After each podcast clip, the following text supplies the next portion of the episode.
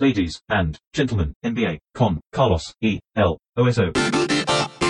Señoras y señores, bienvenidos a otro episodio de este podcast en el que acostumbramos a hablar de la NBA con Martino Simani. ¿Cómo estás, Oso? Bárbaro.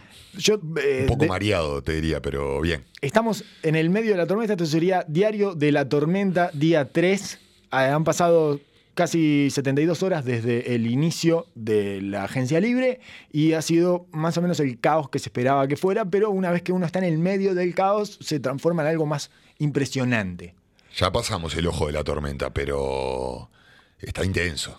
Todavía hay algunos, algunas fichitas para caer. No, lo primero que tengo que agradecerte es eso, Oso, porque mm, la primera consigna que habíamos planteado en el episodio anterior era, ¿es Kawhi Leonard? Eso, eso fue la, la maravilla que traje yo, que fue, ¿es Kawhi Leonard pensando mucho, reflexionando acerca de la agencia libre? ¿Es Kawhi Leonard la primera ficha que mueve y hace caer todas las demás fichas? Por suerte me dijiste que no, que de ninguna manera, porque Kawhi Leonard todavía no tomó una decisión acerca del destino que va a tomar en esta agencia libre. Pero no te sientas mal porque absolutamente ninguna persona en el mundo sabe lo que está sucediendo. Adentro de la Na- cabeza de Nadie Kawhi se Leonard. esperaba esto. Yo creo que tampoco que se tomara estas vacaciones en el medio de la tormenta. El, el- el tipo está en el ojo, sentado afuera de la casa, tomando un cafecito, mientras todo, todo se vuela a su alrededor. No, eh, eh, no, no puedo entender y eh, menos mal que igualmente no era la fecha que nada más, porque si no hu- hubiéramos estado todos eh, haciendo así arriba de una mesa, digamos, repiqueteando arriba de una mesa con los dedos, esperando 72 horas consecutivas con los brazos cruzados, esperando que Kuwait Un Leonard tomara una decisión. incómodo Un silencio incómodo de 72 horas. que sabemos que a él le encanta. Es donde se siente más cómodo. Es donde domina. Está dominando a todos con este silencio a esta altura atroz que prácticamente ha envuelto a toda la NBA y que ya nadie sabe qué quiere decir. Por lo menos hay tres franquicias que están absolutamente prisioneras de, de- de su calma y, y su análisis, que es inentendible porque realmente está perjudicando a los con los que no va a terminar e inclusive al equipo que elija Claro. con dónde seguir. Sí, porque lo está apretando. Cada vez que pasan las horas va quedando menos, eh, van quedando eh, menos capital en el mercado, va quedando eh, menos jugadores válidos para adquirir y por lo tanto cuando él cierre su fichaje lo que va a suceder es que quedarán los escombros nomás, los que no se llevaron a los New York Knicks, que pasaron con, la, con una pala mecánica y se llevaron todos los escombros posibles y habidos y por haber. Eso incluye a Tash Gibson, por ejemplo, y a... em, bueno, Sí, eh, está- Bobby Portis, Bobby Brian Portis, Randle, eh, Julius Randle. Ellington, ah, Brian Randle, Wayne, no, Julius Randle, Wayne Ellington, Wayne Ellington. es increíble. Que se hayan llevado a Wayne Ellington apurados, ansiosos. Es, es muy raro lo que le pasó a los New York Knicks, que como no pudieron conseguir a Kevin Durant, se atoraron de chatarra. Me Es, es una especie de eh, persona, ¿no? Te quedaste afuera del restaurante y, y vas, a, vas un 24 horas y te llenas toda la bolsa de chatarra y te vas a comer todas las porquerías que puedas a un precio lo más alto posible a tu casa. Yo creo que están haciendo un beneficio para los jugadores. Hay jugadores que están le están dando muchísimo más de lo que podrían esperar. Eh, gente como Ellington que ya está tratando de Sobrevivir. agarren todo, Sí. agarren todo lo que quede. Eh, y me parece que lo, lo único que leí que me parecía que estaba medianamente correcto es que están haciendo todas estas firmas a dos años, pensando en el verano de 2021, que dicen que están esperando a Giannis, pero bueno, ya todos sabemos cómo es eso. Pero por lo menos lograron ponerle una salida con en opción de equipo a todos estos contratos el año que viene. Entonces, Bien. esos contratos no dejan de ser, no dejan de ser mucho más grandes de lo que daba el mercado por esos jugadores, pero no son tan tóxicos, Son porque cortos. son más, claro, son mucho más maniobrables en caso de querer hacer, se abra alguna posibilidad y puedan, puedan moverse. Pero no, no debería ser lo contrario, no debería tener una gran flexibilidad para ofrecerle eh, deshacerse de contratos tóxicos a los otros equipos y ahí ganar picks. No es la forma en que los Nets volvieron a la vida. Estamos hablando dentro de la desgracia absoluta. Bien, perfecto. La oscuridad plena y bueno, hay un rayito de luz ahí porque claro, después en el trade deadline y después también la posibilidad de otros equipos de buscar este tipo de jugadores los puede ayudar que sea mucho más accesible a que sea un contrato de dos años con este peso. Bien. Pero igual estamos hablando de una franquicia que está a la deriva absoluta. Y además, eh, antes, en fin, eh, terminamos con el tema de Kuwait antes de entrar en los Nets, que son No los que lo que tienen en enfrente. este momento, claro, Exacto. claro, claro. Eh, en el, el problema de Kuwait y el silencio de Kuwait es que es indescifrable, es que nadie sabe bien qué es lo que quiere hacer. No eh, a qué equipo va a ir, sino cuál es su estrategia Claro. de juego en esta situación. Por eso mismo que decías hoy, porque está estrangulando a su propio futuro equipo. Es, es brillante que salen, salen versiones diciendo de que esto podría ser una posible, un- una posible prueba para el equipo al cual quiere, con el cual quiere firmar, a ver si largan información. Porque como no se filtra nada, Claro. como nadie dice nada, eh, esto lo que podría estar haciendo Kuwait con esto es saber si respetan sus códigos eh, de silencio absoluto. Entonces está viendo hasta dónde llega el silencio de los equipos que lo cortejan. Que en este momento son los Lakers, los Clippers y Toronto, obviamente. En cualquiera de los tres casos van a quedar tremendamente expuestos cuando eh, se tome la decisión. Eh, Quizás el, bueno, no, porque los Lakers también van a quedar muy expuestos, sobre, sobre todo si deciden no ir. Si decide ir, el relleno va a ser un- de menor calidad de lo que podría ser en caso de que lo hubiera decidido antes. Si decide no ir, los deja un poco desnudos. Sí, porque ahora prácticamente lo que queda para rellenar este equipo es muy poco. Eh, las posibilidades abiertas en el mercado son muy bajas. Ya, ya estamos con jugadores de del, del calibre, ya pasamos a- al C. Si, si empezamos a. a- le, le entramos, lo entramos a separar por los Elite, por los Mega Supermax, después los All Star, los jugadores de rol. Ya, ya los, los jugadores de, de la parte más baja de los calibres de la NBA ya están arreglando. Entonces. Están- Realmente no se ve por dónde está viendo él de que la situación puede ser productiva, a no ser eh, la única, la Wesley única Matthews ya tiene equipo, por ejemplo. La única posibilidad, claro. A ese nivel. Wesley Matthews tiene equipo. La única posibilidad es de que él ya esté decidido de ir a Toronto y los esté tratando de arruinar a, A los todos. otros dos. Sí. Esa es la única posibilidad que se entiende. Los Clippers no quedarían tan mal armados porque No. ya tienen una estructura sólida de un equipo que ya sobrevivió sin, sin ni una estrella y podría ser el mejor, el que se podría terminar mejor parado, digamos. Pero no tenés el poder de fuego para estar seguro de que los vas a pasar por arriba a los Lakers. Por Para- ejemplo. Para, nada, al contrario. Por lo tanto, sería un riesgo importante eh, ir ahí, aunque no, no- nadie por la personalidad de Kuwait puede pensar o hipotetizar con esa situación. Para mí, de todas maneras, el que peor está en este momento es Danny Green. Danny Green, que es una especie de custodio este, de buena voluntad de Kuwait Leonard, no tiene equipo porque está esperando que hace Kuwait Leonard. ¿Cuántas veces llama Danny Green por día a Kuwait Leonard? No menos de 6, 7 veces por día. Yo creo que está tranquilo. Yo creo que está tranquilo. ¿Vos crees que está en un submarino nuclear de alcohol Hay y tres- droga hay- hay- en el que no, le importa nada? Sigue festejando. Y hasta el día de hoy, donde sea que vaya, Vamos a estar bien. sí, a, a de última estoy ahí. Ya sé que estoy ahí. Por- eh, sabemos que lo van a llevar. el perro del lazarillo que te acompaña en los vuelos. Sabemos que lo van a tener que llevar. Por supuesto. Quien lleve, no, es bastante Lo- difícil. en los Lakers estaría complicado. Porque de- tendría que dejar mucha plata. Ah, yo tengo que decir algo. Pero sabes de que si va a los Lakers, los Clippers tienen un espacio gigante para, para maniobrar.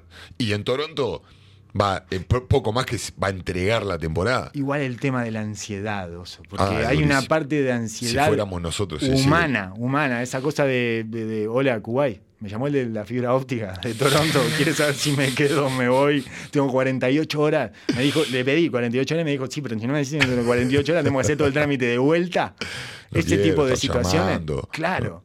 No, no está bien, te entiendo perfectamente. ¿Vos conoces algún ser. paseador de perro en Los Ángeles, Kuwait? Porque yo tengo el tema de mi perro también, tengo que saber, me tienen que avisar antes porque si, si lo vamos a meter en la cajita, es, es- hay toda una cantidad de logística alrededor del el cambio de vida que tienen que hacer, que no es un cambio de vida eh, 100%, no, no, es- no es eh, Paris Hilton yendo a una granja, eh, porque tiene una cosa de la NBA, o sea, que tiene que ver con su trabajo, que son las giras permanentes y ese tipo de cosas, que más o menos es lo mismo estar en cualquier lado, pero no deja de ser un agente de ansiedad importante ese. Y Y Dani- le debe decir, che, ¿y qué vas a hacer con los anillos? Con esos dos Claro, que. sí, sí, que te es- esos dos que tenés ahí guardados en la caja fuerte, ¿ya los guardaste o.? Sí, sí. Eh, sí, sí, sí. Es- habla con mi tío. en todo caso es no- hablar con no el tío. malo, Llama al tío. de salir campeones. Es muy raro, igual, es un poco indescifrable. No, es extrañísima la, estra- eh, la estrategia, no se, no, se puede, no se puede entender. No se puede entender por ningún lado. Porque ya esta situación ya la sabíamos todos, la sabía él, ya todos los equipos tenían los prácticamente eh, las figuras que querían Sí. obtener eh, apuntadas. Eh, él, era, él era el primero que, que tenía todas las cartas abiertas para decir lo que él quisiera. Sí. Y ta, puede ser que él tan robot pueda haber dicho, esto lo, lo separo de mi mente y me voy a dedicar a ganar y ahora que gané me voy a sentar a analizar esta situación. Es posible, y ahora que gané, después me voy a ir de vacaciones una semana y después, Después de veo. las 10 semanas, una semana, 10 días que tenga de vacaciones, me siento a pensar y veo y me junto con las diferentes franquicias, etcétera. Solo él. Es un misterio, todavía no, no tiene un fin aparente. Capaz que cuando sale esto en unas horas, eh, este episodio ya sucedió, ya tomó Bueno, la decisión Kawhi Leonard, pero no- es muy gracioso igual que no se filtre nada y, y ese- esa narrativa, esa versión que empezó de que era Kawhi Leonard poniendo a prueba a ver, a ver si eran lo suficientemente herméticos eh, como para respetar su condición y su esencia, es eh, lo suficientemente ridícula como eh, para que sea cierta. O sea, Incluso podría ser cierta porque es de, es, es de esas reacciones que tienen que ver con eso, con que se ha tornado en algo inexplicable.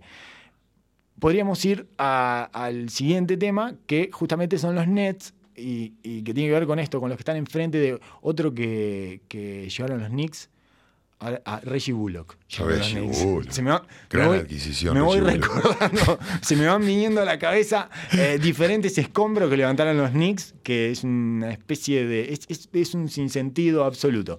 Y tienen tiro con Reggie Bullock eh, en caso de que pise la cancha, porque en general no termina jugando en ningún equipo. Entonces, vayamos a los Nets, que es lo que está enfrente de los Knicks, y a lo mejor hacen un poco más evidente el desastre de los Knicks.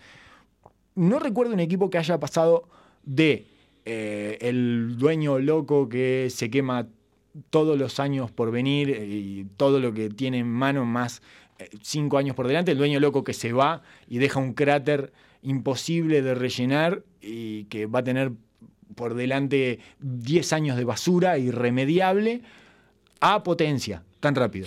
Tan, eh, es como, para mí es como si Fukushima pasara a ser Tokio pasado mañana. Claro. ¿Eh? Este, mm, pasado mañana Fukushima se despierta y esto, ¿qué, pasó? ¿Qué pasó? ¿No, había, no había pasado un tsunami acá, no había habido una eh, cuestión, una cosa nuclear que había hecho pedazos todo.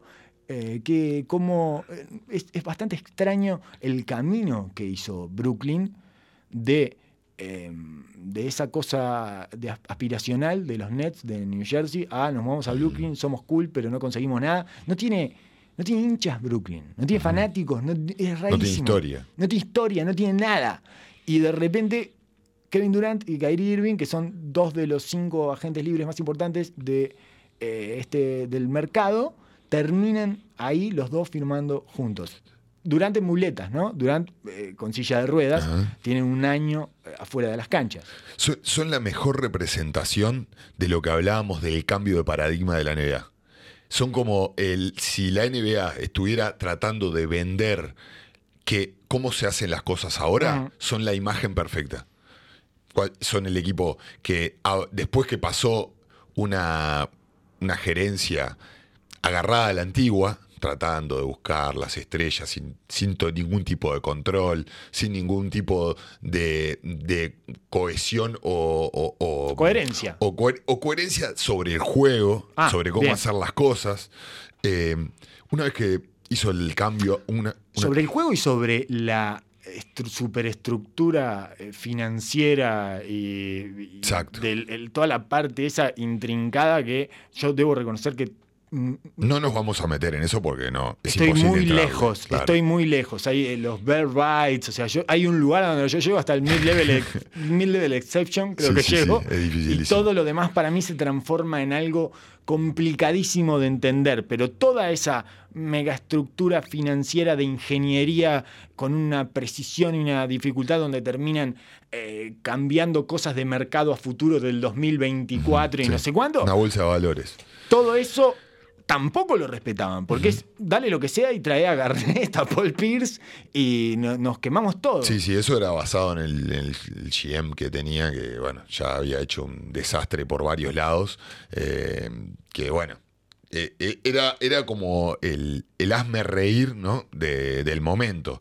Eh, Pero creo que el, el pasaje a Brooklyn y en la nueva, esta- este nuevo grupo ha empezado a, cambiar desde la estructura básica hasta el perfil de tipo de equipo que tenían, desde la gente que trataron de contratar como entrenador, desde los jugadores que buscaron, desde la inteligencia y desde el barro empezar a realmarse estructuralmente por cómo hicieron las cosas. Hicieron un centro de entrenamiento impresionante, metiéndose en Brooklyn, que es una de las zonas eh, que está más de moda dentro de Nueva York.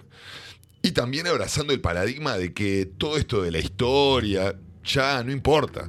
Lo que, donde me dejes vivir mejor, donde tenga chances de ganar y donde me muestres que estás capacitado para moverte en este nuevo, esta, esta nueva marea de la NBA y este nuevo paradigma, que estés abrazado a las nuevas tendencias del juego. Todo esto que han hecho y han demostrado en tan solo, ¿cuánto? ¿Tres años? Sí. Desde que llegó John Marks.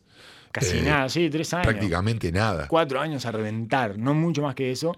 Y todas las proyecciones eran que Brooklyn iba a ser radioactivo hasta el 2022, 2023. Recién ahí, después del 2021, 2022, van a poder empezar a acomodar las cosas porque han quedado tan atrás. ¿Te acuerdas que en un momento no tenían ni flexibilidad para llevar jugadores ni picks? Iban a Mm. Todos un- los drafts. Y un montón de contratos tóxicos. Alan Crabb, eh, bueno, Gerald Wallace, un montón de. eh, Empezaron haciendo el truquito ese de ir en los, a los agentes restringidos a ofrecerle un vagón de guita para ver si se lo sacaban a alguien y después terminaban tragándose esa toxicidad. Una- una- toda una- empezaron a absorber, primero limpiar todo el, el- el espacio de- del cap space eh, y ser como un, eh, una vía de traspasos. un Y- hub. Lo que se dice un hub, que es eh, yo agarro y doy, te lo aguanto un poco y lo paso para otro lado y y entonces en te saco, algo. te saco de ese problema y te ayudo a eh, poder establecer los trades necesarios con eh, mi capacidad de maniobra de la ingeniería financiera que tiene esto.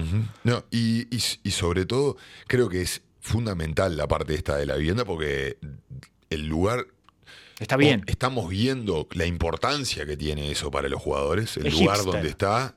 Sí, pero más allá de eso, un lugar. El otro día habla- escuchaba al zar Mark, Fra- Mark Fratello hablando de las diferencias con los Knicks. De que Brooklyn, este mega centro de, de- de entrenamiento y de alto rendimiento, está a cinco minutos de donde juegan. Claro. Y todos viven en Brooklyn, en un lugar divino, con el lugar donde van a entrenar y donde juegan todo en poquito, poquito radio de distancia. Sí, que sí. Eso es algo excelente para un jugador. Más cuando estás todo el tiempo viajando afuera, cuando estás en tu casa, querés estar ahí, querés estar tranquilo, no querés estarte moviendo más. Los Knicks, como no, no pueden, el, el Madison no lo pueden tener para entrenar, el centro de, este- de entrenamiento está por fuera de la ciudad. Entonces tienen que salir eh, a, a- a ir a entrenar, entonces se les complica ver dónde viven. Sí, Vivir en Manhattan es un disparate. Vivir en Manhattan no tiene ningún sentido, me imagino, porque Exacto. es de unos niveles de superpoblación inaguantables. Entonces, sí, es- Entonces, hasta desde ese lugar han ganado con la imagen para los demás. Más allá de que han abrazado todas las nuevas tecnologías, que obviamente han desarrollado bien jugadores, que eso no es menor. Sí. El- han agarrado jugadores que estaban, porque por la necesidad han apostado a diferentes jugadores y le han dado, le han dado mucha vida y los han trabajado. Pero bueno, esto ya es, es lo máximo. Es, una, eh, es bastante extraño todo, como dos agentes libres de los más importantes que hay en el mercado terminan eligiendo un lugar que es eh, tremendamente nuevo y eh, poco se ha codeado muy poco con las grandes luminarias de la NBA. Ni siquiera es un mercado importante, más allá de que es New York, no ha terminado de establecerse como un equipo neoyorquino. Es raro, ellos insistían en eso, en un principio insistían en esa cosa como que eran un equipo de New York y mm, No terminaba de gustar. No, no terminaba de prender, sobre Y- todo. Y sí, porque no solo la falta de tradición, sino cómo estaba el equipo estructurado. Pero como me parece que es muy evidente que ya eso es un paradigma Antiguo. viejo, Sí. caducó.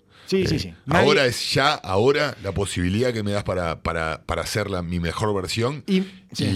y Y la- mostrame cierta solidez desde tu estructura administrativa, digamos. Eso ¿no? es importantísimo. Eh, Que llega hasta la cancha, hasta los tipos que están dirigiendo. Y entonces, si me mostrás eso y que no hay un loco al mando de todo esto, que es lo que sucede en los Knicks, me das algún tipo de certeza un poquito más eh, abrigadora que- y auspiciosa que lo, lo que te puede ofrecer el otro equipo. En ese sentido, tiene mm, un poco más de coherencia la narración o la elección que hacen Durant y Kyrie. No, y justo se- el, el- el timing es todo en esto. Y se dan dos jugadores que están buscando este tipo de lugar. Un lugar que les permita arrancar de cero y encontrar su propia versión. Bien. Que son lo que están buscando, es lo que están buscando ellos, tanto Kyrie como KD. Sí, ¿qué están buscando? Estos son justo además se dan dos jugadores que eh, en algún punto tienen una conexión, que es eso que es que todavía no saben muy bien tampoco ellos lo que están buscando. Entonces están, está todo por formarse. ¿No? Yo creo que saben lo que están Sí. buscando, que es liderar un equipo, ellos. Dejar la sombra de, de la sombra de los demás. Obviamente tiene una relación más profunda de lo que, de lo que yo por lo menos sabía, y personal. Porque evidentemente si estás en esta situación es porque estás de acuerdo, se pusieron de acuerdo uno con el otro. En el momento que firma Kyrie, evidentemente Kyrie venía, venía atrás. Yo creo que los une la oscuridad, los une y para mí hay cierta duda. Para mí ellos piensan que saben lo que están buscando, pero no saben. Me parece que lo que le pasó a Durant es que cuando fue a Golden State pensaba encontrarse con eso que estaba buscando y finalmente tampoco estaba ahí. Él tenía unas expectativas de em, mundo que se mejoraba a sí mismo y que cambiaba el cristal eh, a través del cual eh, lo veían a él de manera inmediata y hacia su opuesto con eh, la situación de ganar un anillo. Él pensaba que ganar un anillo lo, lo validaba. Y resultó ser todo lo contrario. lo discute mucho más que cuando no ganaba un anillo.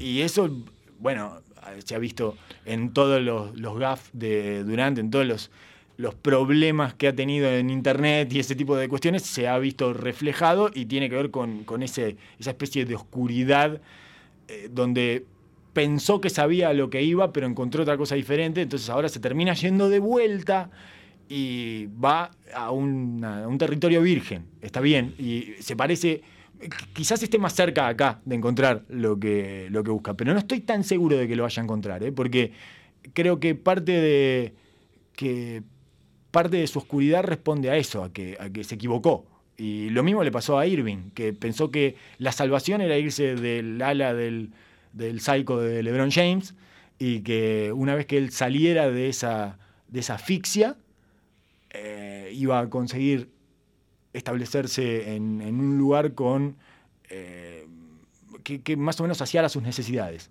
Y llegó a Boston y encontró otro infierno completamente diferente, que además era el, el infierno invertido, el infierno detrás del espejo. O sea, él era, pasó a ser LeBron James y estaba lleno de Kyrie Irvings ahí, que no aceptaban, eh, no lo aceptaban a él como LeBron James. Lo cual es, o sea, ahí hay un doble error, ¿no? Que es que él, él no es LeBron James, tampoco era parte de un error, pero también, el- eh, otra vez, eh, creo que es otro tipo que fue a un lugar pensando que iba a encontrar algo y que se iba a encontrar a sí mismo y que iba a encontrar esa, eh, eso que estaba, por lo que han trabajado tanto, porque aparte son, eh, bueno, el sacrificio de estos tipos que han llegado a la elite y a esos niveles, a dominar en la elite, es innegociable y para mí no hay atajos en esa gente. Entonces, eh, ese sacrificio se iba a ver cristalizado con ciertas satisfacciones y logros que no los terminaron de conformar. Y andan ahí de vuelta buscando otra vez un destino que eh, los hermana en esta situación eh, de, de- en la parte más desesperanzada, me parece, del asunto. No sé, es, No lo, es- puedo, no lo puedo decir mejor. es una... Ya está, muchas- editorial, muchas gracias. acá, gracias. Te, te- te Muchas quiero, gracias, te quiero aplaudir gracias. en este momento. Eso Eh, es lo me que- quedé fascinado escuchándote. Me- me este pare- análisis psicológico, deportivo, espiritual. El mensaje. es- Servile una al oso, servile una al dale, oso, la pago trae, yo, Trae, trae, trae, trae, dale, trae, trae, eh, esto con un par de whiskies va a sonar mucho Esto mejor. es A fantástico, lo esto es fantástico, maravilloso. A mí me parece que son gemelos de oscuridad. Lo que, lo que, lo que no te puede dejar esto de que si buscas aprobación, nunca, nunca va a ser suficiente. Nunca va a ser suficiente lo que, lo que recibas. Jamás. Y están buscando la, la paz interior, cualquiera de los dos. Eh, lo- todo, siempre se habla de los caminos del deportista en su proceso mental y en su búsqueda. Y muchas veces se habla del, del- del deportista que llega y se quiere, se quiere sentir que pertenece, después empiezan a buscar que sean, que sean eh, aceptados y tomados por, por, por su medio Por sus pares. por sus pares, después empezar a dominar, después agarrar el dinero y asegurarse el futuro, ganar los campeonatos y, y después ya empiezan a hablar de legado. Ellos fueron dos sacrificados de estos, pero hiper talentosos desde el comienzo, que siempre tenían la expectativa del campeonato Sí. y que vieron el campeonato como el final de, el final de todo. Y una vez que llega eso, si vos no estás tranquilo contigo, no termina de ser suficiente y a veces, lejos de, lejos de, de potenciarte, es el momento en el cual estás más vulnerable cuando ganas. Porque se te empiezan a plantear Sí. un montón de cosas. Sí, sí, sí, porque al final es eso, porque el mundo no se transformó en ese lugar que vos pensabas que se iba a transformar mágicamente. Entonces eh, empiezan a sonar las preguntas más fuertes. Ah, no era esto. Yo pensé que era esto. Esta era la zanahoria por la que corrí. Esta es la zanahoria que estuve persiguiendo desde que tengo 8 años, 9 años, toda una vida persiguiendo esa zanahoria. Voy, le meto el triple en la cara a LeBron James. Soy el MVP de las finales, promedio 35 puntos, 50% de cancha, 40 de 3, 90 de libre, toda la cosa. Y sigo siendo un vejiga. y la gente no se arrodilla a mi paso. ¿Qué, qué hay que hacer? Entonces, Néstor siempre nos decía, Néstor García nos decía siempre que el, el deporte actual no es lo importante no es ganar, sino volver a ganar. Bien. Y que es lo más difícil. Y esto es constantemente, una vez que estás, como decís vos, persiguiendo la zanahoria de chico y ganás y decís, ah, ya está, bueno, me saqué la mochila. ¿Qué No, mochila? ¿Qué mochila? Ahora te- tenés una mucho más grande que, a ver, sos de verdad ahora. Sostené, claro. Ah, todo esto que hice tengo que hacerlo de Sí. nuevo ahora. Y están todos mucho mejores. no, bueno, no solo lo tenés que hacer de nuevo, sino que lo tenés que volver a hacer Sí. después y lo tenés que hacer en Revolver diferentes situaciones. Te- o sea, le- lo que exige el consumidor de esto es que, bueno, ahora te voy a sacar de acá, eh, quiero que te pongas acá, donde yo quiero que juegues y lo vas a tener que hacer acá. Como Para- yo quiero. Exacto. Y no te puedes ir mal nunca, ¿eh? No te vayas a equivocar otra vez porque todo lo que hiciste hasta ahora no sirvió para nada. Bueno, en ese momento más o menos está Kyrie Irving. Claro. Kyrie Que Irving ahora es parece, eh, parece que es un jugador del montón. un jugador del montón que trae problemas. es increíble. Solo tengo un asterisco para ponerle a, esta, a este brillante triunfo inesperado de los Brooklyn Nets. Que estaría buenísimo después, en un momento, podernos hablar ya sobre la Del estructura básquetbol. del equipo, Sí. porque es fascinante, la verdad. Es Fascin- una- Es fascinante lo que han logrado y la flexibilidad, la cantidad de jugadores que tienen, cómo lo van a hacer funcionar. Pero eso ya tendremos tiempo en la temporada para analizarlo. Eh, un asterisco que se llama DeAndre Jordan, que es probablemente el precio a pagar por tener a Durant, que es un tema el asterisco más caro de- del mundo. 4.40. Además, cuatro años de DeAndre Jordan por 40 millones. No es tan caro año a año, es muy caro los cuatro, las cuatro temporadas. Ajá. Y que es un problema no solo por lo que cuesta, sino porque ya tiene a Jared Allen, que es un DeAndre Jordan más joven, y sin los vicios de DeAndre Jordan. Ujú.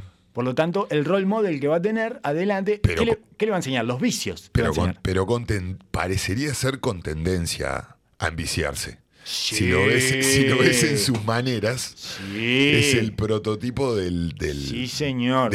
del vicio, del pollo con vicios. Bueno, acá lo que le vas a hacer es confirmar la tendencia negativa eh, que todos le vemos, digamos, ¿no? O sea, es- es- está bien esto, mirá, te lo estamos trayendo. Este es el adulto formado, el jugador hecho y derecho que le vamos a pagar 40 millones y que queremos acá y que probablemente te lo pongamos adelante. Ajá. Y por lo tanto, esto es todo lo que está bien. Me parece que acabamos de tirar a un contenedor a Jared Allen, porque yo creo que eh, DeAndre Jordan es una de las mentiras más sólidas de la NBA. No me gusta nada de DeAndre Jordan. Eh, me parece que es mitos de DeAndre Jordan. Mitos de- varios, mitos varios. Exacto, mito de DeAndre Jordan, eh, el mito eh, del, del gran, del grande defensivo que intimida. Me parece un mito de DeAndre Jordan, me parece que no intimida a nadie Sí. y que además tiene bueno, es- eso ya entra en la lista de cosas que me molestan, que va directamente relacionada con esto de los mitos, ¿no? Porque cómo logra generar ese mito del grande defensivo que intimida es justamente eh, robando, eh, haciendo trampa, digamos, permanentemente en la defensa, quedándose pegado al suyo, dejando pegado siempre al compañero. Y eso se ata a otro mito, que es el gran compañero de equipo de Andre Jordan, de Ultimate eh, Teammate, ¿no? El- el- pero así, el mejor que todos dicen, todos los jugadores dicen eso. Sí. Los jugadores, le- se ve que en el- la cotidiana es adorable de Andre Jordan, pero adentro de la cancha es un mezquino. No paro de verlo hacer trampa y tomar atajos para que sus estadísticas salgan bien y, se, y cagarse en las del otro. Eh, entonces tengo una lista de cosas que me molestan de Andre Jordan. En algún momento me gustaría que hiciéramos un video, Oso, Estaría lindo. en estaría donde lindo. vos me mostraras bien eh, todas estas características y pudiéramos reflejarlas audiovisualmente Ya- para que la gente pudiera verlas. Lo, lo habíamos hablado eh, cuando llegó a Dallas de, de sus, sus características actuales, ¿no? Sí. Porque- pero es, es, es algo que sucede muchísimo con este tipo de grande atlético. Ha ido empeorando, ¿no? Con Que, los años. Cuando tenía claro, 24, 25 tiene- años iba a todas. Tiene 30 años que en, ese, que en la NBA de hoy sos un anciano y más para los jugadores que construyeron una carrera de, su juego atlético. Sí, con las piernas. Le pasó a Tyson Chandler. Claro. Se le murieron las piernas a los 29, no sé a qué edad se le murieron las piernas, pero se le mueren a los 28, 29 en general a estos jugadores. Sí, porque aparte no, mm, no tiene, es un jugador que de los pocos eh, que no tiene cero touch y tampoco ha tratado de evolucionar desde ese lugar. Sí ha puesto, hizo un salto de calidad grandísimo con los libres, que podría ser un avance, pero nunca en su carrera él trató de desarrollar un medio gancho, eh, una, un, un- un movimiento después de agarrar la pelota, nunca fue de descargar después de un rol. Sin- Era solo una función ofensiva y la defensa basada solamente en su atleticismo. Sin embargo, tiene berretines ofensivos, porque ahora quiere pasar la pelota como si fuera Marc Gasol. Bueno, y cuando la primera vez, la famosa vez que lo encerraron en su casa para que no vaya, no se vaya a Dallas, era por pretensiones ofensivas también. Sí, ahí quería que se le dieran al poste bajo. Claro, claro. que es como, es como una especie de eh, alargador del pene del grande. es, dámela en el poste bajo. Es una necesidad, es esta bomba de aire del pene, viste, que te ven en, en- en Hotmail, que te llega el spam. Es una bomba de aire del pene. Si me la das en el poste bajo, soy un grande válido. Si no me la das, soy un vejiga que sale a cortinar tres veces por ataque. Claro, una- Bueno. un debate eterno entre el chico y el grande. Sí, que es de una- todos los tiempos. que en realidad eh, se est- está perimiendo poco a poco porque han, eh, los números han mostrado que el poste bajo no es un lugar muy eficiente para eh, anotar, salvo que tengas una, salvo que tengas a Joel Embiid. Ajá. Los talentos siempre eh, sobrepasan las tendencias y las modas, pero en este momento yo no creo que DeAndre Jordan siga pidiendo pelotas en el poste bajo, pero sí la debe pedir en el codo para poner el pase Sí, en la puerta de atrás y ese tipo de cosas. Con ese tipo de pretensiones. El- el- tengo otra cosa que me molesta muchísimo es eh, su poco compromiso def- defensivo eh, disfrazado de mucho compromiso defensivo. que es esta cosa que no suelta nunca a su jugador, no quiere que su jugador le Para que no role, me para que no le anota, para que no me la hunda a mí. Entonces mm, me quedo, le, le abro el, el pase al. deja pegado a los bases, porque deja pegado a los chicos, porque a los chicos le anotan de, de bandeja, o si no, él salta volando para atrás del chico, espera a que vaya a tirar el tiro para poder taparlo, etcétera. Está todo el tiempo pensando en su reputación y muy poco. eh, es como el anti-Baines. ¿No?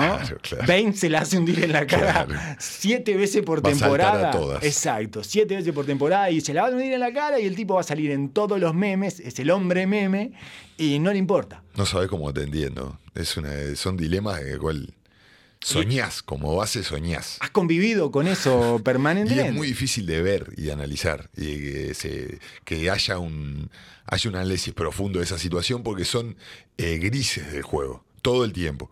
Y son situaciones que para observar muy seguido tenés que ver a un jugador mucho tiempo. O sea, si tenés el ojo, más o menos estás acostumbrado a esas situaciones y como las vivís siempre, te, te das cuenta, lo olfateás al toque. Pero lo que generalmente trata de hacer ese tipo de jugador es eso, ser afable, no ser conflictivo, no Exacto. generar problemas. Todo el tiempo tratando de enmascarar claro. y comprometer a los demás desde Es otro el- lugar. Es el cagador de la oficina. Porque, y todo el tiempo tira, vos, pa, no, tengo, ¿sabes qué? Pa, tengo a mi hijo enfermo, no sé qué. Me voy a las 4, te quedás vos, hacés lo que tengo. Se va, se va el tipo. Entonces tiene toda la parte del gancho afectivo también. Así te digo esto, eh, si sirvió para traer a Durán, eh, me lo tengo que fumar tranquilo. Es lo que él quería en el Sacrificamos a banco. Allen, ya lo sacrificamos tranquilo. Él va a estar con la bota de yeso y al lado eh, de Andre Jordan y va a estar feliz. Perfecto. Vamos, Kevin. el- los niveles de relación llegaron a que él dejó plata para que lo trajeran a Jordan.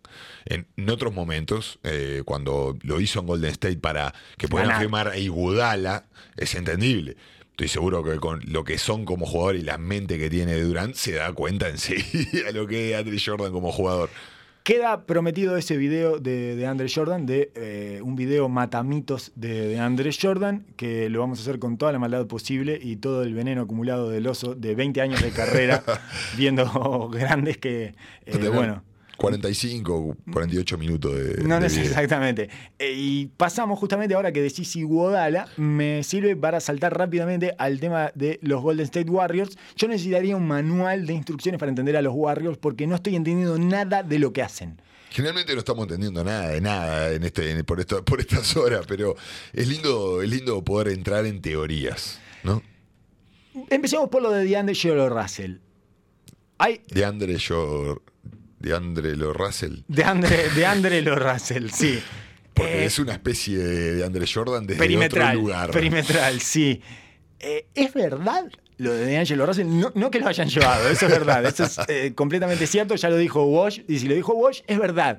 Lo que pregunto es, ¿lo llevaron de verdad? ¿Lo llevaron para jugar? ¿Creen que DeAngelo Russell va a jugar en Golden State y están apostando a DeAngelo Russell? ¿O lo están llevando como un asset porque era la manera de tener un jugador que después puedan llegar a intercambiar por otros cuando vuelva Clay Thompson o en enero? No lo pueden intercambiar antes de enero ahora. Si no lo un jugador que llega por trade, si no lo traspasaste en las primeras 48 horas, no lo podés traspasar hasta que llegue el, el- bueno, el periodo de traspaso, justamente, Ajá, ¿no? el periodo claro. en que se abren los trades. Sí. Em, ¿Cuál es? Porque están las dos teorías, ¿eh? Arriba de la mesa. Están las dos narraciones. Es, no, esto es una set que ya lo tienen acordado con Minnesota incluso, porque Minnesota estuvo pastoreándolo, pero no se lo pudo llevar porque tenía problemas de la ingeniería financiera. Esta no conseguía el espacio para poder llevar a D'Angelo Russell. Entre todo esto pasó que se quisieron deshacer de Andrew Wiggins en el camino y Andrew Wiggins se enteró y parece que está enojadísimo Andrew Wiggins. No sé Uy, qué, problema. eh, ¿qué- puede estar eh, partiendo turrones blandos. ¿Qué puede estar haciendo con, la- con las rodillas? ¿Qué puede estar haciendo Andrew Wiggins enojado? Es una cosa que me cuesta muchísimo imaginar. Pero, en definitiva, ¿vos creéis que los Warriors están llevando a D'Angelo Russell jugador o a D'Angelo Russell asset? No, asset. Es un asset a morir. Me parece que, me parece que no tiene. Pero ya después de lo de desde duro, ¿eh? El sustento de juego es muy difícil. Es muy difícil el llevar un equipo así.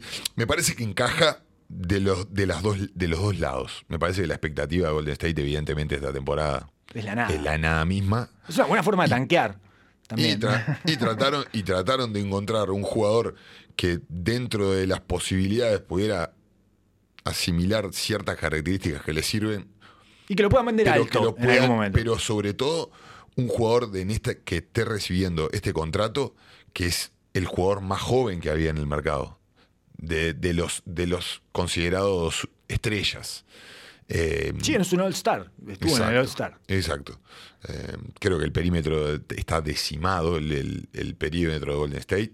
Y siempre Golden State juega con, bueno, tenemos muy poco juego de pick and roll, muchas salidas de cortinas. Necesitamos uno que cree uno contra uno. Que obviamente tenemos a, tenemos a Steph.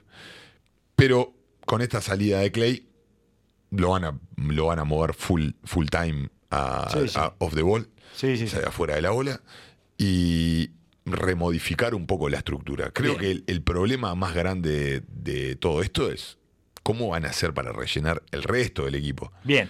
Vos, por ejemplo, lo que, eh, ¿cuál, era, ¿cuál sería más o menos el itinerario? Es hacer jugar a D'Angelo Russell, que luzca bien, Exacto.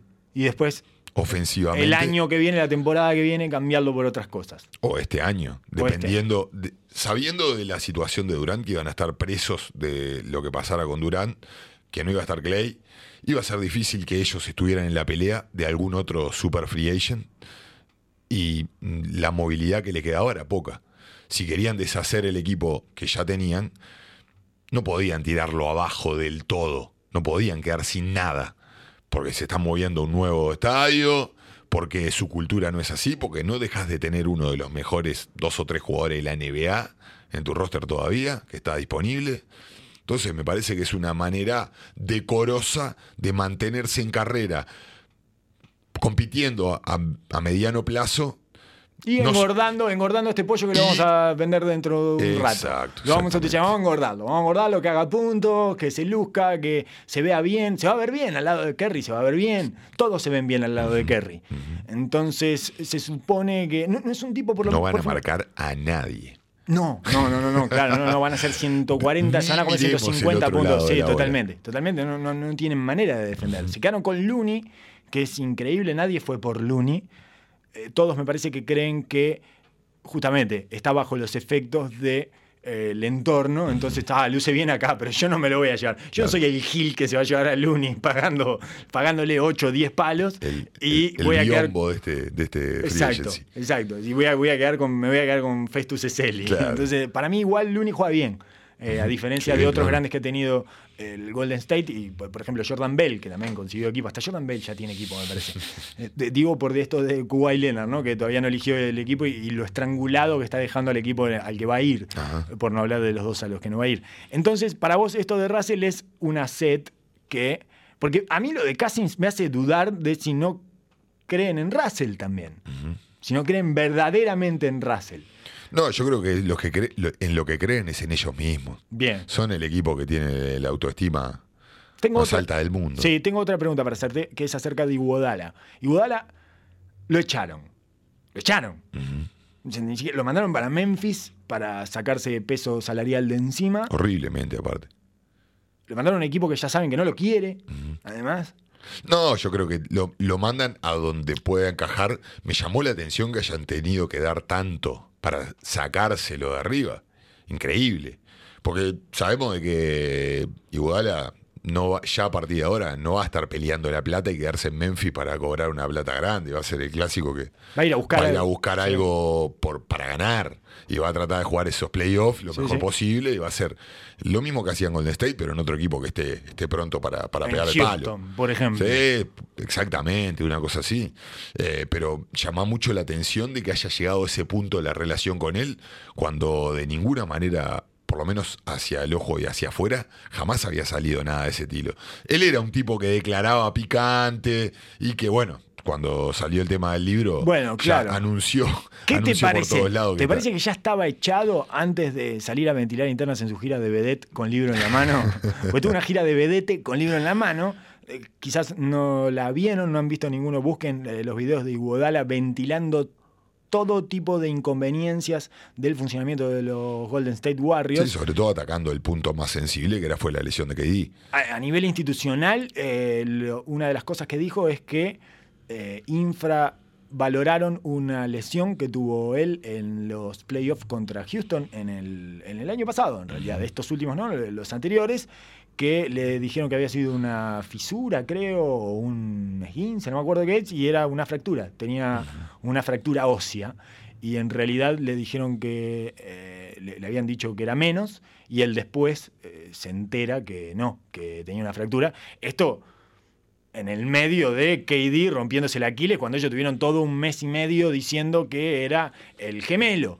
Y todos agarrándose la cabeza y agarrándose la cabeza y mirando, ¿no? Diciendo, qué raro, qué, qué- qué lesión de gemelo rara, porque ninguna de las reacciones de Durant había sido de gemelo, había sido una reacción de, eh, de, de Aquiles, de, Sí, la- que todo el tiempo lo estuvieron empujando partido a partido. Le dieron 10 días y después empezaron que, Day to day. bueno, es mañana, puede Sí. ser, puede ser, puede ser, puede ser un mes y medio, una locura. Ante esa situación, eh, Iguodala sale con su libro de vedete, su gira por los diferentes medios, cuenta esto, también cuesta otras cosas bastante incómodas de Mark Jackson y También. cómo el equipo lo, lo tiró para afuera, como Golden State lo, lo tira para afuera Mark Jackson, diciendo que para él eh, la NBA lo baneó de alguna manera, que lo ha dejado eh, sin trabajo por, por unas declaraciones eh, que Golden State, que en Golden State eh, identificaron como homofóbicas, pero que no eran y no sé cuánto.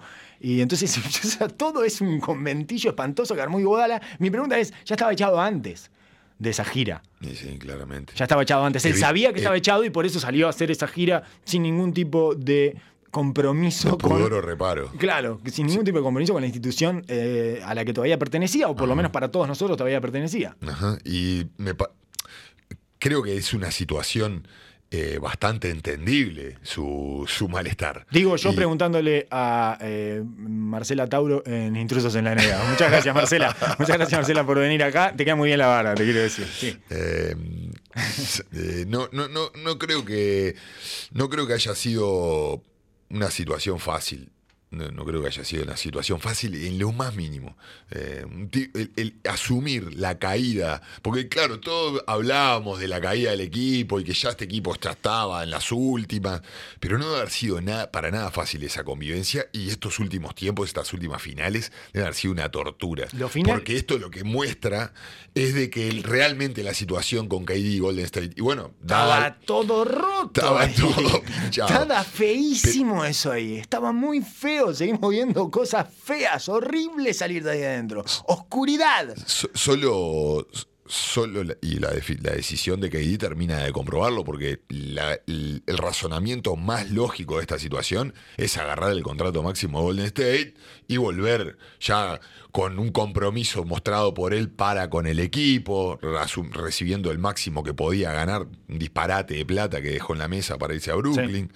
Entonces, realmente la incomodidad en la cual presentíamos de que él eh, era la gran discusión. ¿Qué pasó? Le dijeron de que estaba, podía romperse de esta manera, jugó con conciencia de que estaba corriendo este riesgo, no. El manejo ese interno que es tan importante para un jugador, que es lo, primordial es sentirte protegido, estás en un lugar que te, que te cuidan a vos como persona primero, que todos sabemos que generalmente No es así, es no, así, no, no, no, es claro, es una ilusión, es una ilusión. Pero bueno, una vez que estás metido dentro, Sí. dentro de, Pero del se suponía mundo que del ellos, equipo, ellos conseguían eh, generar esa ilusión. era el plus que tenían, ¿no? ¿Ah? Era el plus de humanamente somos otra cosa, sí, era Silicon Valley. Es, acá somos exitosos y buenos, buena gente, ¿no? Progre. Y no funcionó eso demasiado y hay una oscuridad ahí adentro que sigue saliendo a borbotones. Igual ya es, como es- están, están jugando con los bigotes de la pantera constantemente hace 3, 4 años. Sí, sí, buscando jugadores rechazados por toda la NBA bueno. y dándole tiros y dándole tiros y metiéndolos en, la, en el equipo y todo va a funcionar, nosotros lo vamos a hacer funcionar. Desde bueno, Nick Young hasta Boogie Cousins, que no tiene mercado. Boogie Cousins, no- nadie quiere a Boogie Cousins. no tiene mercado en los precios que está pretendiendo. Pero va no a le- terminar en un equipo Sí, pero antes no- de ir a China. No le están dando ni un mid-level. No le están dando ni un mid-level ex- exception, nada. 5 Mínimo millones, de- 6 mínimo- millones. Mínimo de veterano. Lo que le dan a Canter no se lo dan a Boogie Cousins, Sí, que era una superestrella de la NBA. Sí, sí. Hasta hace nada. Es impresionante. Me Confirma impresiona todos mucho. nuestros, eh, Totalmente. prejuicios. Claro, Eso es lo lindo de esto. Pero me impresiona cómo se cae el velo de golpe. Cómo eh, algo que se negaban a ver en, en Estados Unidos, en el circuito de la NBA, se negaban a ver lo tóxico que era Boogie Cousins, lo impracticable que era él como figura, eh, lo inconveniente y, y poco amable que podía ser su presencia en cualquier grupo humano, en cualquier equipo, de un momento al otro se, eh, se da vuelta. Confían, confían, confían, creen, creen, creen, creen, no les importa lo que las pruebas que le manda la realidad y de repente se cae todo el velo ese y eh, nadie te quiere. Te están ofreciendo solo el mínimo de veterano, no te ofrecen el mid-level exception. Nadie, nadie le ofrece. ¿Cómo puede ser que no haya nadie que le ofrezca una guita fuerte a ese tipo que hasta hace dos temporadas era uno de los más requeridos en el mercado? Eh, dos cosas. Es la lesión que tuvo es durísima. Sí, sí, durísima para los grandes. Para y después que tenés que ser, al final del día, tenés que ser agradecido de la oportunidad que te dan como deportista, porque todo se cae en un segundo. Tenés que ser eh, proactivo para con, para con las necesidades que tenés. Y después darte cuenta de que esto es una rula. es Ah. una rula absoluta. Te transformás en un paria en una semana, dos Eh, semanas. Y, pero es la tendencia que tiene cualquier deportista que se digne de que está persiguiendo algo. Tiene esa semiconfianza de que va a superar problemas porque es lo que, Sí. es lo que se hace consistentemente. Es lo que lo llevó hasta ahí. Y es confiar en tus posibilidades. Pero mal usado, ese, esa, esa herramienta mal usada es la muerte de cualquier atleta. Tenemos eh, unos 10, 12 minutos para terminar de hablar de algunas de las cosas más importantes que sucedieron hasta ahora en esta agencia libre caótica, en el medio, en el día 3 de esta tormenta eh, imposible de capear. Y tengo que pasar por Boston y Kemba Walker, ya que... Ya que tocamos a Kairi, vamos para ahí. Exacto. ¿Qué, qué pasa con Boston? ¿Va a seguir probando superenanos? ¿Va, es, es- es como una tendencia que no para nunca. Todo el tiempo está probando a ver si este superenano funciona y tiene el superenano ahí adentro de El la más cancha. poderoso, el que tenga el cinturón ese año se lo lleva, ¿eh? Porque Kemba Walker ni siquiera combina en términos de edad con todos sus eh, futuras estrellas que nunca sabemos si van a terminar siendo lo estrellas que ellos creen que ya son. claro. no sé si lo terminé de expresar correctamente esto, pero... Perfectamente. Eh, mm, porque Kairi combinaba en edad. El, el time lapse de, Kyrie Irving está bien, está coordinado con el- todas las estrellas juveniles de los Boston Celtics. Pero no es el caso de Kemba Walker, que tiene casi 30 años.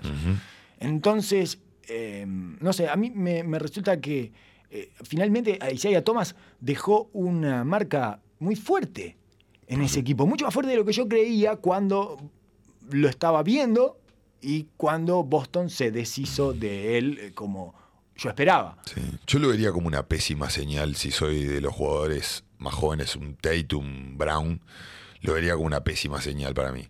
Están buscando, obviamente enti- entiendo que busquen un líder Sí. y que busquen una persona que pueda llevar el peso de una franquicia que quiere ganar todo el tiempo. Pero un jugador que tiene, absorbe ofensivamente como absorbe él, que tiene sus dificultades defensivas y que Justamente tiene que absorber todo eso porque si no, no se justifica por lo que paga atrás. Exacto, exacto. Entonces ti- tiene esa, esa- ese pequeño, ese, esa dualidad en- intrínseca a su juego que me muestra también de que, ojo, entonces lo que estás buscando es alguien que la tenga y no confías que yo pueda hacerme cargo al final del día. Al final del día, sí, está bien, yo soy jugador importante, pero no sé si tanto. El tema de la edad no me, no me parece algo problemático, sí desde el punto de que los jugadores ya eh, de ese tamaño y de esa envergadura, pasando los 30, ya empiezan a ser, ya empiezan a temblar físicamente. Un poco más vulnerables Exacto. que lo común. Pero tenés a Hayward.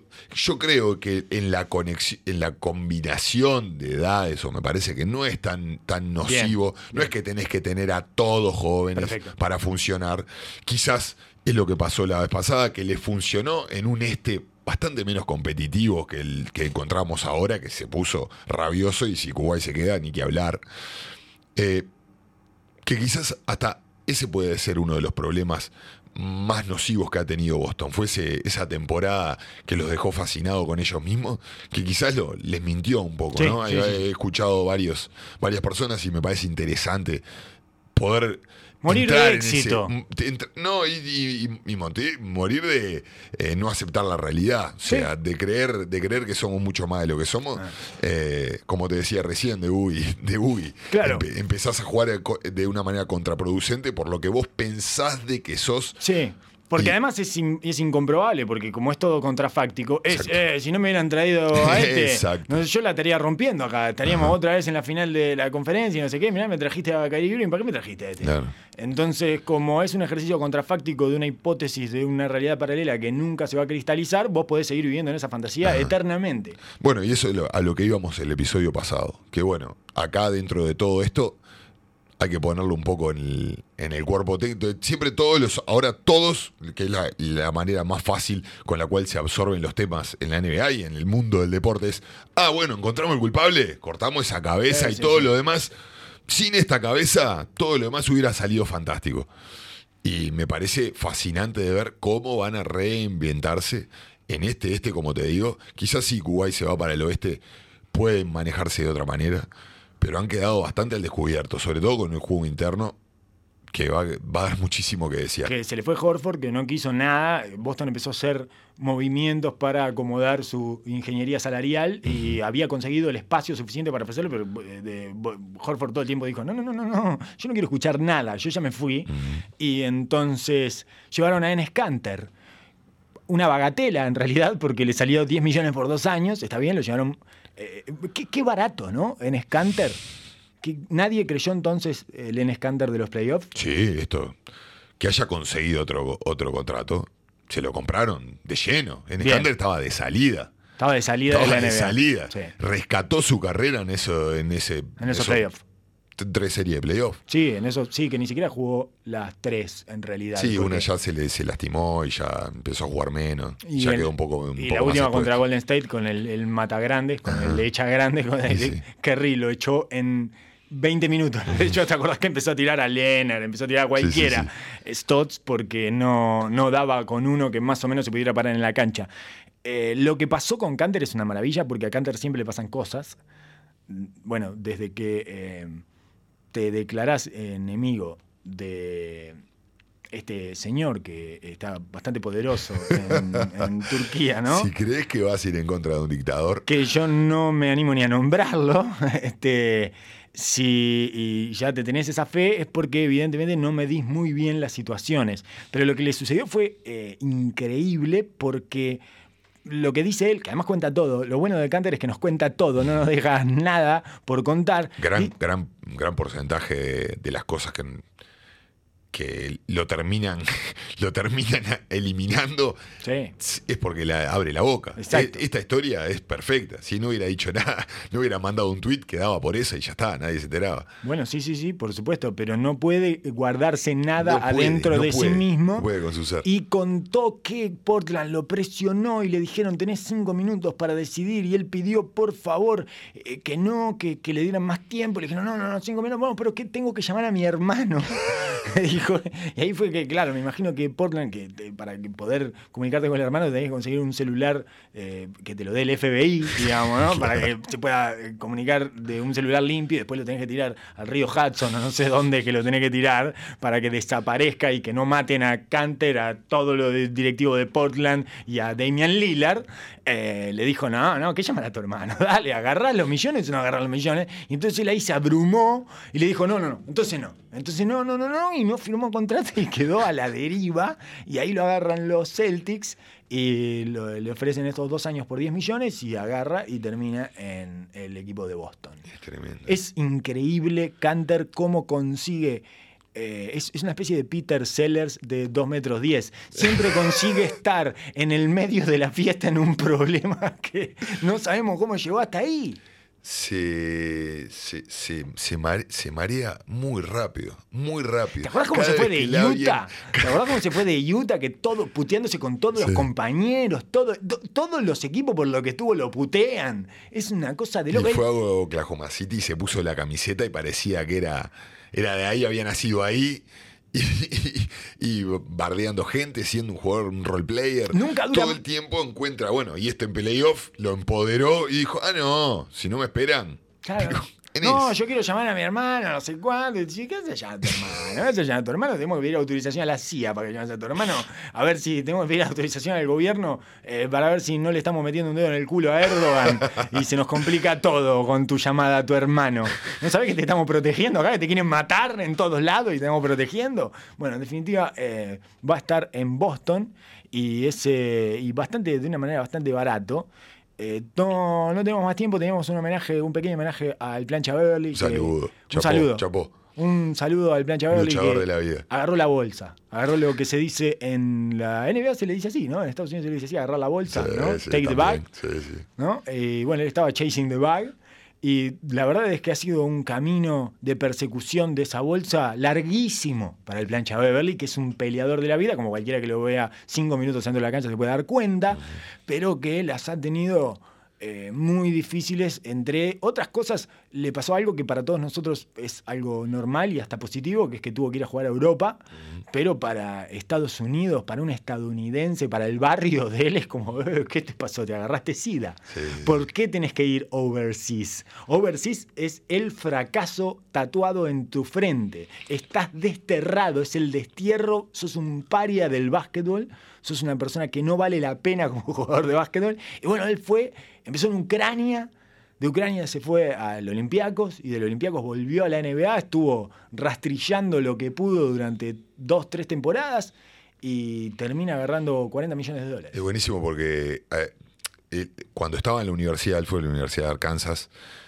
termina, sale el novato del año en la conferencia que juega, el segundo año, juega muy bien y cuando va a entrar en su tercer año ya potenciándose para la NBA, lo suspenden indefinidamente porque lo agarran haciendo plagio en una de las clases y se tiene que ir. De la universidad. Claro. Porque bajó unas cosas en internet. No, Ah, a- eh, di- dijo de que, de que alguien le había hecho un papel, le había entregado un examen, que se lo habían hecho por él. ah, Y fue desterrado. Entonces ya desde ahí, ya no solo te fuiste overseas porque empezó a probar en otros equipos, pero ya las, las alarmas se prendían por todos lados, porque el nivel de talento le daba, pero ya cuando tenés esa, ese nivel de exposición, porque aparte después dijo que era una persona que era, hacía negocios con los atletas y varios atletas del- de la universidad le pagaban para que otro le hiciera examen, o sea, prendió fuego toda la universidad. había todo un sistema que él prendió fuego. Claro, al principio dijo, se hizo cargo de que, pero cuando Pero lo dijo, vinieron no, a rascar. Yo fui parte de una pieza mínima, Claro. un sistema, esto está todo acá, lo podés comprar, Claro, todo. Sí, claro. sí, sí, sí. Dejó- y, se- y tiró la bomba y se fue para Europa. Entonces, era como un jugador que lo habían, le- tenía la cruz absoluta en Estados Unidos, desterrado absolutamente. Paria 100%. Y a las piñas se hizo el Volvió a las espacio otra vez. volvió a las piñas. Increíble, una Es historia increíble. Impresionante. Estaba pensando en D'Angelo Russell de vuelta para terminar eh, este episodio. Y el momento en que llamó la atención seguramente de los Golden State Warriors fue cuando lo agarraron con la marihuana eh, en el avión. Ahí tiene que haber, alguien tiene que haber sido. Vení para acá, acá no hay Claro, problema. Acá podés claro. ir al aeropuerto con marihuana, podés, la conseguís acá, papá. Claro. No gastes más. ¿Te acordás que eh, es en esta misma off-season? Cuando Es termina verdad, su verdad. temporada. Todo parece tan atrás, tan atrás, pasa todo tan rápido. que increíble. Parece que eso hace dos años. Cuando los Nets quedan afuera, Ajá. él le encuentran marihuana en el aeropuerto. En una latita de té la había puesto. Se tenía De una fe bárbara. Que era, habíamos dicho, esto es lo que te pasa cuando la meté todas durante la temporada. Decís, esta me va a salir, meto la marihuana, meto un cogollo dentro de la latita de té y no me la van a encontrar. Se la encontraron, lo pararon, estuvo detenido, no sé cuándo, y ahora se va a un lugar en donde puede andar. Eh, bueno, haciendo malabares con los cogollos. Claro. Si, quiere- si se quiere, se puede parar en un semáforo a hacer malabares con cogollo y nadie le va a decir absolutamente nada. Señoras y señores, muchas gracias por llegar hasta acá escuchando este episodio. Será hasta dentro de dos o tres semanas cuando vuelva el oso de la Summer League. No de jugarla, la vas a ir a ver, ¿verdad? Eh, en este caso no, no va a ir a jugar, sino que va a ir a ver la Summer League. Y bueno, Oso, muchas gracias por haberme acompañado y nos vemos a la vuelta. Por supuesto, a seguir descifrando esta, esta tormenta que no para. El- es una situación eh, dificilísima con una cantidad de estímulos interminables. No hemos tratado ni la mitad de las cosas que pasaron en, esta, en lo que va de la agencia libre, en estas 72 horas de agencia libre, pero eh, hemos hecho nuestra primera aproximación liviana, pero eh, esperemos que haya sido entretenida. Será hasta la próxima.